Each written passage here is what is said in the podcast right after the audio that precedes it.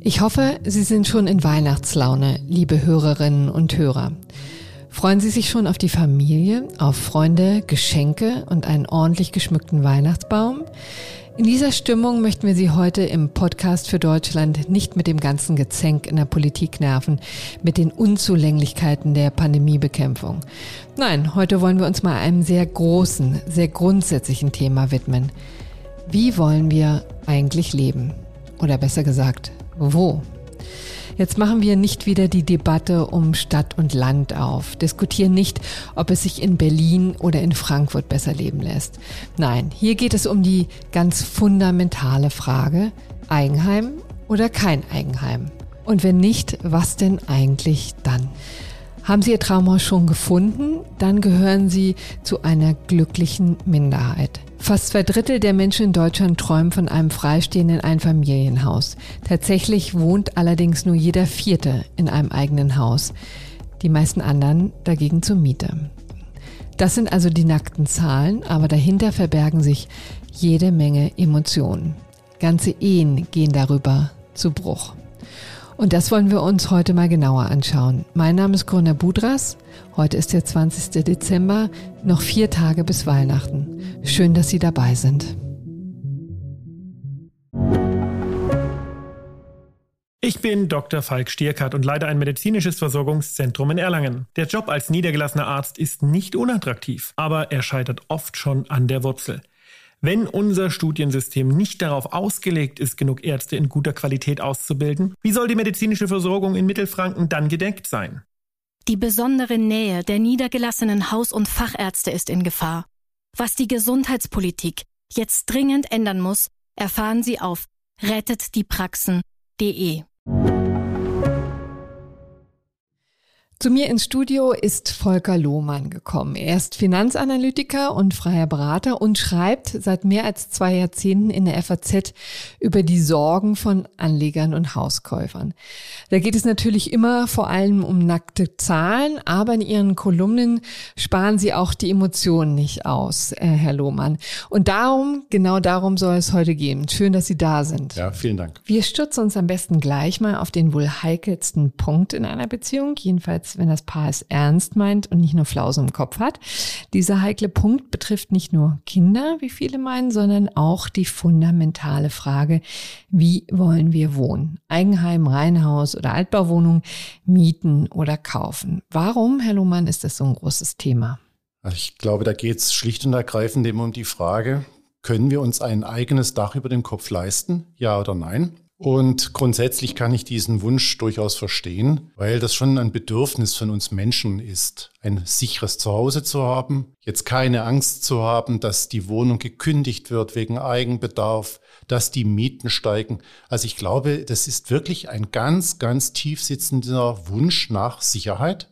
Und der ist sowohl bei Frauen als auch bei Männern da. Und wenn sich das finanziell eben irgendwie machen lässt, dann schlagen da schon viele zu und dafür habe ich auch durchaus mhm. Verständnis. Aber interessanterweise geht dieses Gefühl auch nicht weg, ne? sondern Nein. das hat schon seit Jahrzehnten, Jahrhunderten Das ist also gegeben. absolut nichts Neues. Das kenne ich von meinen Großeltern, von meinen Urgroßeltern wurde mir das so erzählt. Mhm. Also derjenige, der sich das leisten kann, möchte einfach mhm. in einer eigenen Höhle leben, wenn ich das mal so ausdrücken darf. Und auch heute sind wir so mobil und so international und so flexibel, aber auch da gilt das Gleiche für die meisten Menschen, nämlich dass sie diesen Rückzugsort wollen. Grundsätzlich ja. Und es ist vor allem eben in jungen Familien ganz stark ausgeprägt. Mhm. Also wenn da eben ein Paar, sage ich mal, seit vier, fünf Jahren verheiratet ist und dann kommen da zwei, drei Kinder auf die Welt, also mit jedem Kind steigt eigentlich dieses Bedürfnis nach diesem eigenen Zuhause, das eben frei gestaltbar ist, und das ist verbunden eben auch mit der Hoffnung oder mit dem Glauben, ich kann dort mich ausleben, wie ich will. Mhm. Ich habe dann vielleicht auch einen kleinen Garten oder ich habe einen großen Garten.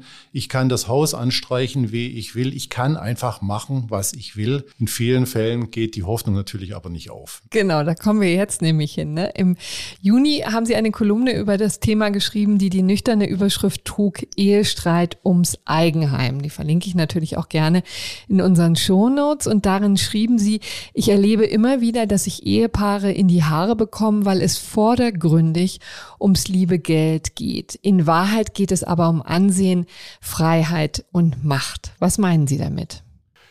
Also der konkrete Fall, auf dem diese Kolumne beruht, ist ein Arztehepaar. Ich will jetzt nicht sagen, wo die wohnen, hm. wo die leben. Das sind ja immer reale Gestalten. Es ne? sind Diese wirklich Menschen reale Gestalten und ich setze die einfach nur eben an andere Orte. Ich wechsle auch mal den Beruf, aber von der Struktur mhm. her sind es wirklich immer reale Probleme. Genau, weil das äh, Leute sind, die zu Ihnen kommen genau. und Sie um Hilfe bitten. Hier geht es oder ging es um ein Arztehepaar und die Soziologie ist interessant. Mhm. Sie kommt aus einer vermögenden norddeutschen Unternehmerfamilie und er ist gelernter Ostmensch. Also Wessi und Ossi, die haben sich also zusammen ins Bett gelegt, wenn ich das mal so sagen darf. Und dann kamen da zwei Kinder und die verdienen beide ganz ordentlich. Und der Ossi wollte halt nie bauen. Hm. Und die Frau wartete ständig drauf, bis endlich mal grünes Licht kommt, weil sie einfach sagte, ich bin in einem Eigenheim in Norddeutschland groß geworden. Ich will diese Freiheit haben. Ich sehe das überhaupt nicht ein, warum ich hier, das ist im Großraum Berlin, hat sich das abgespielt, warum ich hier zur Miete leben soll. Also die wollte partout dieses mhm. Haus haben. Und die zwei haben sich vor mir gezofft wie die Kesselflicker. Und was waren denn da so die Bedürfnisse? Also offensichtlich hat jeder aus seiner eigenen Erfahrung herausgesprochen. Genau. Ne? Also bei ihr war es in ganz, ganz starkem Maße Statussymbol. Mhm. Sie hatte einfach das Gefühl, promovierte Ärztin in einer Mietwohnung, das ist einfach unter ihrer Würde, das sagte sie auch so. Das hätte sie nicht nötig, da sei sie einfach was anderes gewohnt.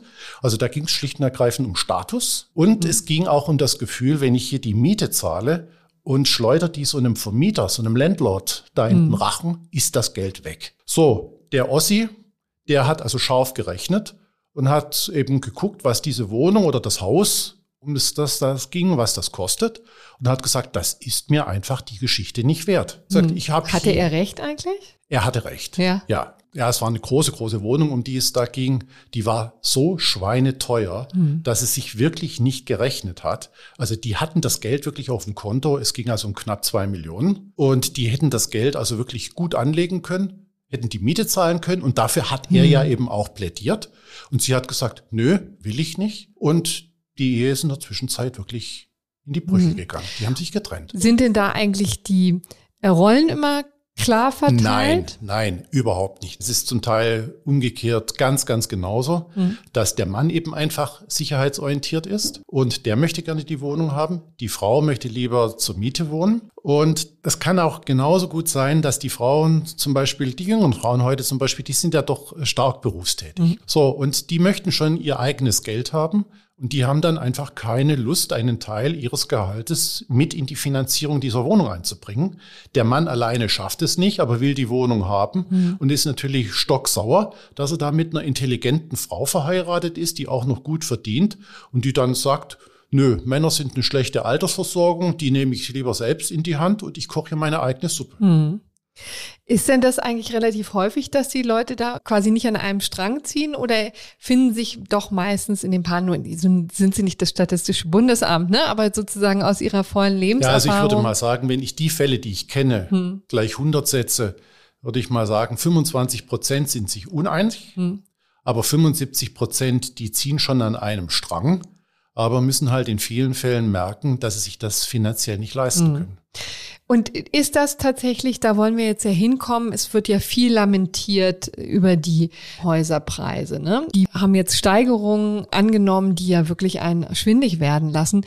Aber ehrlich gesagt, auch Häuserkauf, Wohnungskauf war ja auch früher kein Leckerbissen? Oder haben sich tatsächlich die Gewichte da so sehr verschoben? Dass die haben sich schon dramatisch hm. verschoben.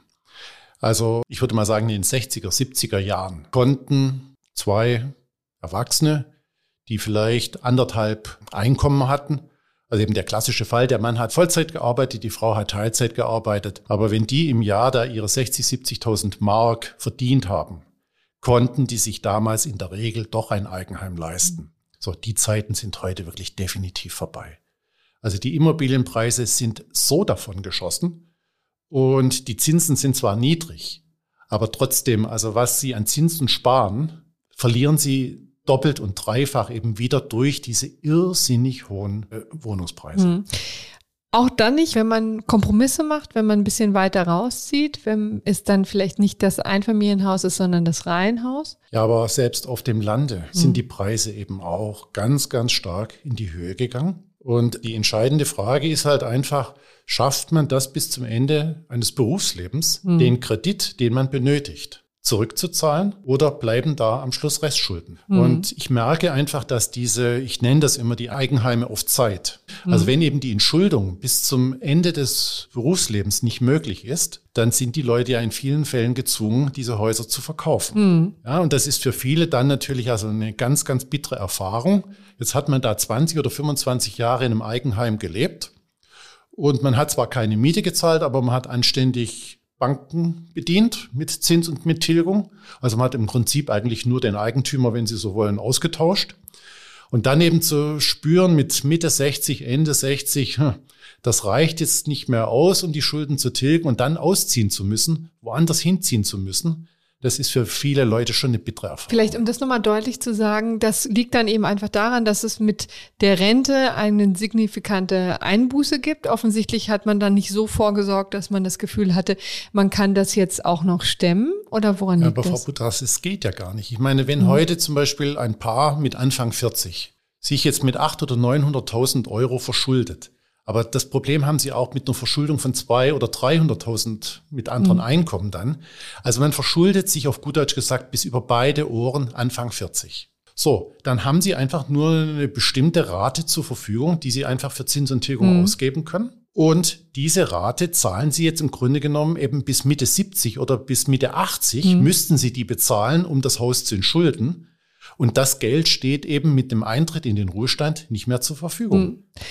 Letztendlich aber klingt das sehr danach, als sollte man einfach früher anfangen. Sind wir Deutschen zu spät mit dem Kauf von Immobilien dran? Weil ich glaube, in anderen Ländern passiert das wesentlich früher. Ne? Da wird das, schon das passiert früher. Also ich mache die Erfahrung, dass die Eigenheimer also deutlich älter geworden sind als noch vor 20, 25 Jahren. Mhm. Die meisten Eigenheimer, vor allem wenn es Akademiker sind, die steigen also in das Eigenheim mit Ende 30, Anfang 40 rein. Ja, aber insbesondere in den angelsächsischen Ländern zum Beispiel ist es ja nun anders. Da fängt man ja wesentlich früher an. Ist das nicht auch ein gangbarer Weg hier in Deutschland? Also der Weg ist natürlich gangbar und ich setze sogar noch eins drauf. Ich wünschte mir, dass mhm. wir da mehr von den Angelsachsen übernehmen. Egal, ob das nun die Engländer sind, die Kanadier oder die Amerikaner. Da ist es eben einfach üblich, schon in jungen Jahren sich eine Wohnung zu kaufen, eben auch auf Kredit und in dieser Wohnung einfach zu leben und wenn dann eben ein Haus benötigt wird, diese Wohnung wieder zu verkaufen, sich eben ein Haus zu kaufen. Ich kenne das also von meinen Verwandten aus Kanada. Ist es dann eben so, wenn die Menschen dann Anfang Mitte 60 sind, wird das Haus eben wieder verkauft mhm. und wieder in was kleineres äh, getauscht.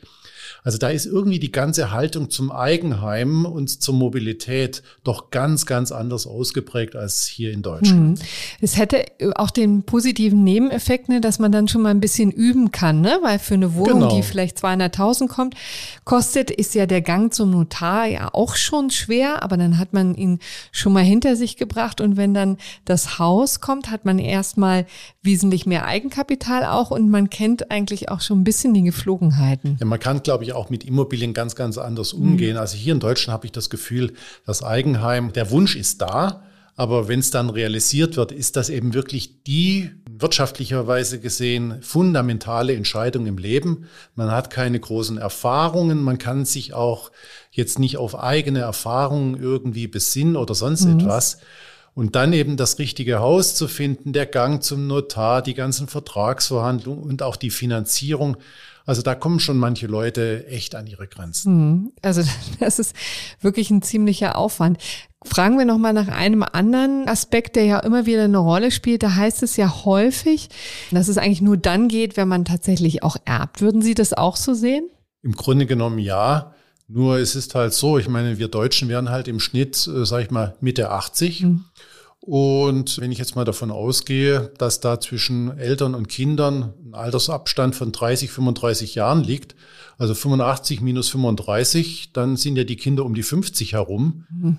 Und da hat man schon selber was aufgebaut. Da ne? muss man ja längst was aufgebaut haben. Und da nun auf das Erbe zu spekulieren, ist in meinen Augen schon eine schwierige Geschichte. In vielen Fällen kommen die Erbschaften halt einfach zu spät. Mhm. Denn gebaut oder gekauft wird ja dann jetzt mit Mitte, Ende 30. Da wäre das Geld eigentlich nötig. Und da sind jetzt natürlich die Familien ganz, ganz extrem im Vorzug, wenn da die Eltern so vermögend sind, dass sie aus ihrem Vermögen eben mal so eben 300.000, 400.000 mhm. Euro rausschneiden können und das, das den Kindern vorzieht. als vorgezogenes Erbe oder eben als Geschenk mit auf den Weg geben können. Mhm. Aber das sind wirklich die ganz, ganz großen Ausnahmen. Ja, und darauf kann man nicht spekulieren. Es ist nicht zweckmäßig, nee. wie Loriot sagen würde. es ist nicht zweckmäßig. Gehört sich auch nicht. Ja, darüber möchte ich jetzt nicht sagen. Ich bleibe dabei, dass es nicht zweckmäßig ist.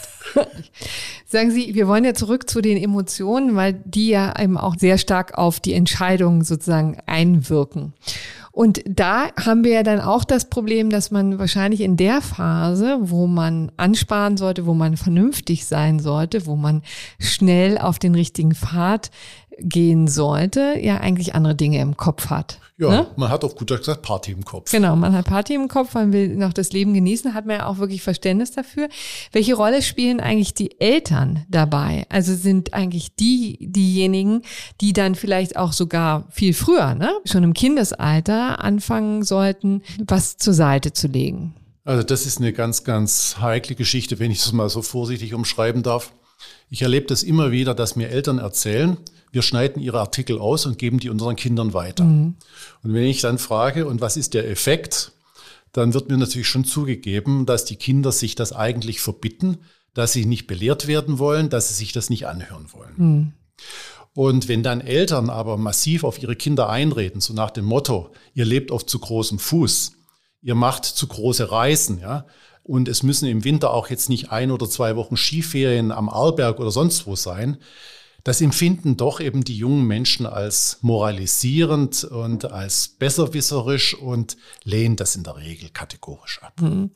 Nur interessanterweise, so ist ja die ältere Generation genau zu den Häusern gekommen. ja, ich glaube, der große Vorteil ist halt der, wenn ich auch an meine Eltern da nach dem Kriege denke, die sind in Notzeiten groß geworden, aber das war damals ein gesamtgesellschaftliches Problem. Mhm. Und die Ansprüche waren deutlich niedriger. Und das hat sich eben in den letzten Jahrzehnten durch diesen gewachsenen Wohlstand, der auf der einen Seite schön ist, hat sich das alles verändert. Nur wenn die Kirche halt nicht mehr im Dorf stehen bleibt und das Geld eben doch für Reisen, für Hobbys oder Restaurantsbesuche und einfach fürs Leben ausgegeben wird. Weil es jeder macht, ne? Weil es halt jeder macht. Beziehungsweise, ich meine, man hat ja dann auch so seine Freundeskreise und gleich und gleich gesellt sich dann eben doch gerne. Und wenn man dann immer so der Spielverderber ist und sagt, nee, ich komme jetzt nicht mit auf die Party oder ich komme nicht mit auf den Trip, dann katapultiert man sich ja da auch aus den eigenen sozialen Kreisen raus. Mhm. Und man gilt dann als spießig, als kleinkariert, als verklemmt, als sparsam oder vielleicht sogar geizig. Und ich meine, das sagt man sie oder will man sich ja auch nicht gerne nachsagen mhm. lassen. Genau, aber wir wollen jetzt auch gar nicht den Eindruck vermitteln, dass Sparen immer notgedrungen mit wahnsinnig viel Verzicht einhergeht. So war es definitiv früher. Aber eine andere Möglichkeit ist ja auch einfach nur möglichst früh anzufangen, ne? Mit, mitunter auch kleinen Beträgen. Ja, also das reicht doch in meinen Augen völlig aus. Selbst wenn man als Student irgendwie arbeitet und fängt an, aber vielleicht im Monat 30, 40 oder 50 Euro auf die Seite zu legen, man gewöhnt sich einfach an dieses Sparen. Mhm. Man erlebt auch, dass da eben kleine Beträge doch im Laufe der Zeit zu größeren Beträgen auf den Konten führen. Das kann das Verhalten schon ganz, ganz massiv beeinflussen. Mhm. Und was soll man dann mit denen machen, mit den Beträgen? Nicht aus Sparkonto. Sie können sie natürlich aufs Sparkonto legen, aber das wissen wir nun in der Zwischenzeit alle, dass es da keine Zinsen gibt. Und in meinen Augen hängt das halt von der Spardauer ab. Mhm. Also ich bleibe jetzt mal bei dem Beispiel, dass da jemand eben seine Ausbildung mit Mitte 20 absolviert hat. Und der wird ja ungefähr wahrscheinlich so zehn Jahre ungefähr sparen, bis möglicherweise eben dieses Thema Eigenheim ein ernstes Thema werden mhm. wird. So zehn Jahre sind nicht besonders viel. Und das ist für mich schon grenzwertig. Also normalerweise sollte man das Geld ja da in Aktien anlegen, weil die im Augenblick, ich sag mal, am meisten bringen können. Mhm. Ob sie das dann tatsächlich tun, steht wieder auf dem anderen Blatt. Aber zehn Jahre, das ist in meinen Augen schon eine haarige Geschichte. Denn wenn dann so ein Sparkonto nach sechs oder sieben Jahren mal den ersten Knick bekommt, also sprich um 20 Prozent runtergeht, ist das natürlich für viele Sparer also eine ganz, ja. ganz herbe Enttäuschung. Tut weh. Das tut richtig weh. Und wenn das jetzt dann erst in neun oder in zehn Jahren passiert, wenn man dann eigentlich das Geld fürs Eigenheim braucht, dann tut's doppelt und dreifach weh, weil sie diesen Verlust nur durch einen höheren Kredit dann wieder kompensieren können. Also deshalb wäre ich jetzt vorsichtig, das Geld auch als junger Mensch, wenn ich nur eine Spardauer von zehn Jahren vor mir habe, weil mhm. ich eben dieses Eigenheim nicht aus dem Auge verlieren will, wäre ich vorsichtig. Also ich würde es dann wahrscheinlich doch auf so langweilige Sachen verteilen, wie einen ganz normalen Banksparplan, wie einen Bausparvertrag und eben auch ein bisschen Aktien sparen. Aber da gehört einfach doch eine ordentliche Portion Sicherheit mit in den Sparvorgang hinein. Mhm. Sagen Sie, also nehmen wir mal an, man kriegt das irgendwie hin, entweder selber oder mit der Hilfe von Eltern. Und man steht jetzt tatsächlich vor der hochemotionalen Frage, was kauft man jetzt, wie kauft man es, mit wem kauft man es. Vielleicht nochmal zurück zu dem Konflikt, den Sie am Anfang geschildert haben. Haben Sie denn eigentlich das Gefühl, dass Leute, die da in dieser Konfliktsituation sind, auch offen damit umgehen und das auch besprechen? Es wird schon gesprochen, aber ich glaube, dass über die ganz, ganz tief sitzenden Motive mhm. doch nicht richtig gesprochen wird. Und selbst also in Ehen, die nach außen hin gut aussehen, Geld ist und bleibt ein Tabuthema. Mhm. Und da wird in vielen Fällen über die wahren Motive eben doch nicht gesprochen. Selbst zwischen den Ehepaaren. Selbst zwischen den mhm. Ehepartnern nicht. Also da wird zum Beispiel eben einfach nicht bekannt von Seiten eines Mannes zum Beispiel, ich habe einfach Angst, hm. meinen Arbeitsplatz zu verlieren. Ich habe Angst, den Kredit nicht mehr bedienen zu können. Ich habe Angst, dass wir möglicherweise in fünf oder in zehn Jahren auch die Ehe hier mhm. im Grunde genommen auseinandergeht. Und diese Angst zu artikulieren, also das setzt schon ganz, ganz tiefes Vertrauen und auch viel Mut voraus. Mhm. Und die sind in meinen Augen eben in vielen Ehen doch nicht da. Ja. Und interessanterweise muss man ja auch wirklich überzeugt davon sein, eigentlich, dass man zumindest die nächsten 20, 30, 40 Jahre auf jeden Fall zusammenbleibt. Am besten für immer, ne? weil sich ja, so natürlich. eine Immobilie nicht halten lässt, wenn man. Die lässt sich nur sehr, sehr schwer halten, wenn so eine Ehe auseinandergeht. Und ich meine, das wünsche ich natürlich jedem Paar, dass dieses Vertrauen da ist, dass auch diese Zuversicht da ist, dass diese Ehe hält. Nur die Statistik sieht halt anders aus. Hm. Auch da merke ich aber eben, dass vor Jahrzehnten, ich will da die alten Zeiten wirklich nicht beschwören. Die waren alles andere als schön und die waren zum Teil viel, viel schlimmer als die heutigen Zeiten. Nur glaube ich, dass die Leidensfähigkeit von manchen Ehepaaren, Konflikte auszutragen, diese Leidensfähigkeit war höher. Mhm. Heute sind wir halt bei Scheidungsquoten im Schnitt von rund 30 Prozent in Deutschland. In den Großstädten liegen sie bei fast 50 Prozent. Und das zeigt mir, dass offensichtlich diese Bereitschaft, da zusammenzuhalten, auch in schlechten Zeiten wirklich zusammenzuhalten, nicht mehr so ausgeprägt ist, wie sie das eben noch vor 30, 40 Jahren war. Mhm. Und so ehrlich gesagt, das hatte dann eben den positiven Nebeneffekt, dass man so ein Haus, ein Häuschen oder auch eine Wohnung halten konnte. Genau. Auch. So, und das ist eben heute dann in der Regel eben nicht mehr möglich. Aber ich sage es noch einmal, einfach diese Bedenken zu bekennen in mhm. einer Partnerschaft. Es kann ja sein, dass unsere Ehe auseinandergeht. Oder es kann sein, dass ich krank werde oder ich verliere den Arbeitsplatz. Das setzt schon viel, viel Mut voraus. Genauso wie ich das immer wieder erlebe, wenn mir dann einfach Frauen erzählen, ich bin hier eben mit den Kindern in der Schule unterwegs oder im Kindergarten unterwegs und da reden wir halt mit anderen immer wieder darüber, wohnt ihr noch zur Miete oder wohnt ihr schon mhm. im Eigenheim?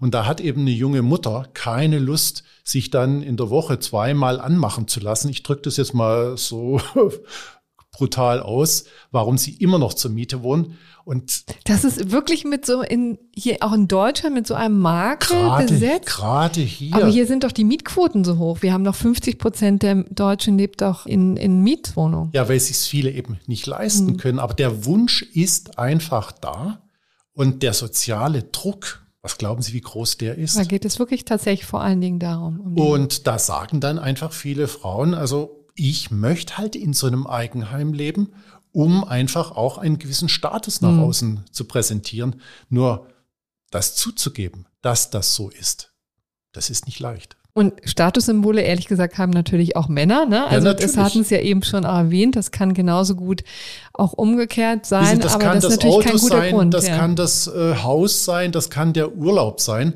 Also diese Statussymbole, obwohl es ja nun offiziell als nicht schick gilt, die zu lieben, den hinterher zu hecheln, hm. Wir Menschen sind einfach so gestrickt, dass wir auf diese Statussymbole Wert legen. Ich muss auch sagen, da ist auch viel soziale Prägung in der Tat dabei. Ich erinnere mich an unser Nachbarskind Karl, fünf Jahre alt, der Auszug mit seiner Familie in tatsächlich von einer Mietwohnung in dann ein äh, gekauftes Eigenheim. Und da fragten wir den auch, Mensch, Karl, ist ja schade, dass du jetzt umziehst. Und dann sagte er, baute er sich vor uns auf und sagte, ich kann doch nicht mein Leben lang in einer Mietwohnung wohnen. Ja, sehr schön. Ja, aber da müssen wir eigentlich von wegkommen. Ne? Die Realität ja, das ist. Das wäre in der Tat so. Ich habe das mal von einem alten Mann aus Schwaben gehört, der mir erzählte, meine Nachbarin ist in der Miete gestorben. das ist doch schön. Nee, es ist äh, tragisch. Ja, es ist, ist doch wirklich tragisch. Ich meine, diese Nachbarin hat eben einfach zur Miete gelebt, ja, und ist gestorben. Und mhm. er sagte halt auf gut Schwäbisch, die arme Frau ist in der Miete gestorben. So, und Sie sind aber ja auch tatsächlich jemand, der durchaus eine Lanze bricht für den Mietvertrag, ne? Es kommt drauf an, es soll wirklich, da halte ich es mit dem preußischen Spruch, jeden Tierchen sein Pläsierchen. Es mhm. soll jeder so leben, wie er es für richtig hält.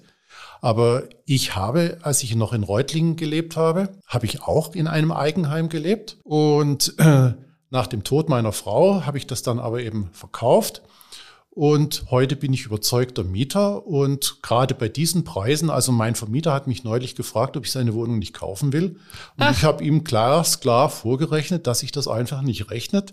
Ich lasse das schöne Geld wirklich auf dem Depot liegen, weil mhm. ich damit die Miete ganz locker bezahlen kann. Mhm. Okay, das klingt ja jedenfalls auch gut und hoffnungsfroh. Das heißt, es ist auch gar nicht finanziell dumm, tatsächlich sich auf die Miete zu konzentrieren. Überhaupt nicht. Nun müssen wir nur den sozialen Druck daraus kriegen. Und wie gelingt das? Ich glaube, das gelingt wirklich nur durch einen guten Freundeskreis, mhm. durch eine gute Partnerschaft, ja. durch irgendwelche Hobbys oder durch Leidenschaften, die der Mensch hat, um da einfach nicht diesem materiellen Wahnsinn zu verfallen. Mhm. Aber ich erlebe das eben bei vielen, vielen Unternehmern, die ihre Betriebe verkauft haben, dass die wirklich in ein ganz, ganz tiefes Loch fallen. Der Unternehmerstatus ist weg die haben keine neue Aufgabe und dann dreht sich alles ums Geld. Und das erlebe ich eben aber eben auch bei jungen Familien. Wenn da kein ausgeglichenes Eheleben da ist, wenn da nicht Hobbys da sind, wenn da nicht einfach Kinder da sind, um die man sich dann eben kümmern kann, besteht eben auch schnell die Gefahr, dass es sich dann eben an solchen Statussymbolen entzündet. Hm. Interessanter Gedanke jetzt auch vielleicht in der Vorweihnachtszeit, wenn der Wunsch nach Immobilien brennt und vielleicht man verzweifelt, dann liegt das vielleicht auch an anderen Gründen, die man vielleicht mal hinterfragen sollte. Das kann man jetzt ja mal als Gedanken mitnehmen. Das wäre wünschenswert und äh, manchmal mache ich mir wirklich eine kleine Freude draus, wenn ich merke, dass die Leute da eben wirklich verzweifelt sind, dass ich sie dann einfach bitte, schreiben Sie mir doch einfach mal von Hand auf zwei Seiten Papier auf, warum wollen Sie diese Immobilie haben oder warum wollen Sie die nicht haben? Versuchen sich doch einfach da mal selber Gedanken drüber zu machen. Ich bekomme in der Regel also nur wenige Antworten, aber es scheint wohl recht mühsam zu sein, mhm. sich da eben selber quasi Rechenschaft abzulegen. Warum will ich das oder warum will ich das nicht? Mhm. Das ist eine schöne Aufgabe. Das lassen wir doch jetzt mal so stehen. Herzlichen Dank, Herr Lohmann. Gern geschehen. Der Traum von einem Eigenheim, nicht mehr als ein Statussymbol, Vielleicht hat Sie dieses Gespräch ja nachdenklich gemacht oder vielleicht fühlen Sie sich bestärkt in Ihrem Traum vom Eigenheim oder Traum von der Mietwohnung, wie dem auch sei. Ich danke ganz herzlich für Ihr Interesse, freue mich über Anregungen, Kritik und Rückmeldungen unter podcast.faz.de. Morgen sind wir an gleicher Stelle wieder für Sie da. Bis dahin sage ich auf Wiedersehen und Tschüss.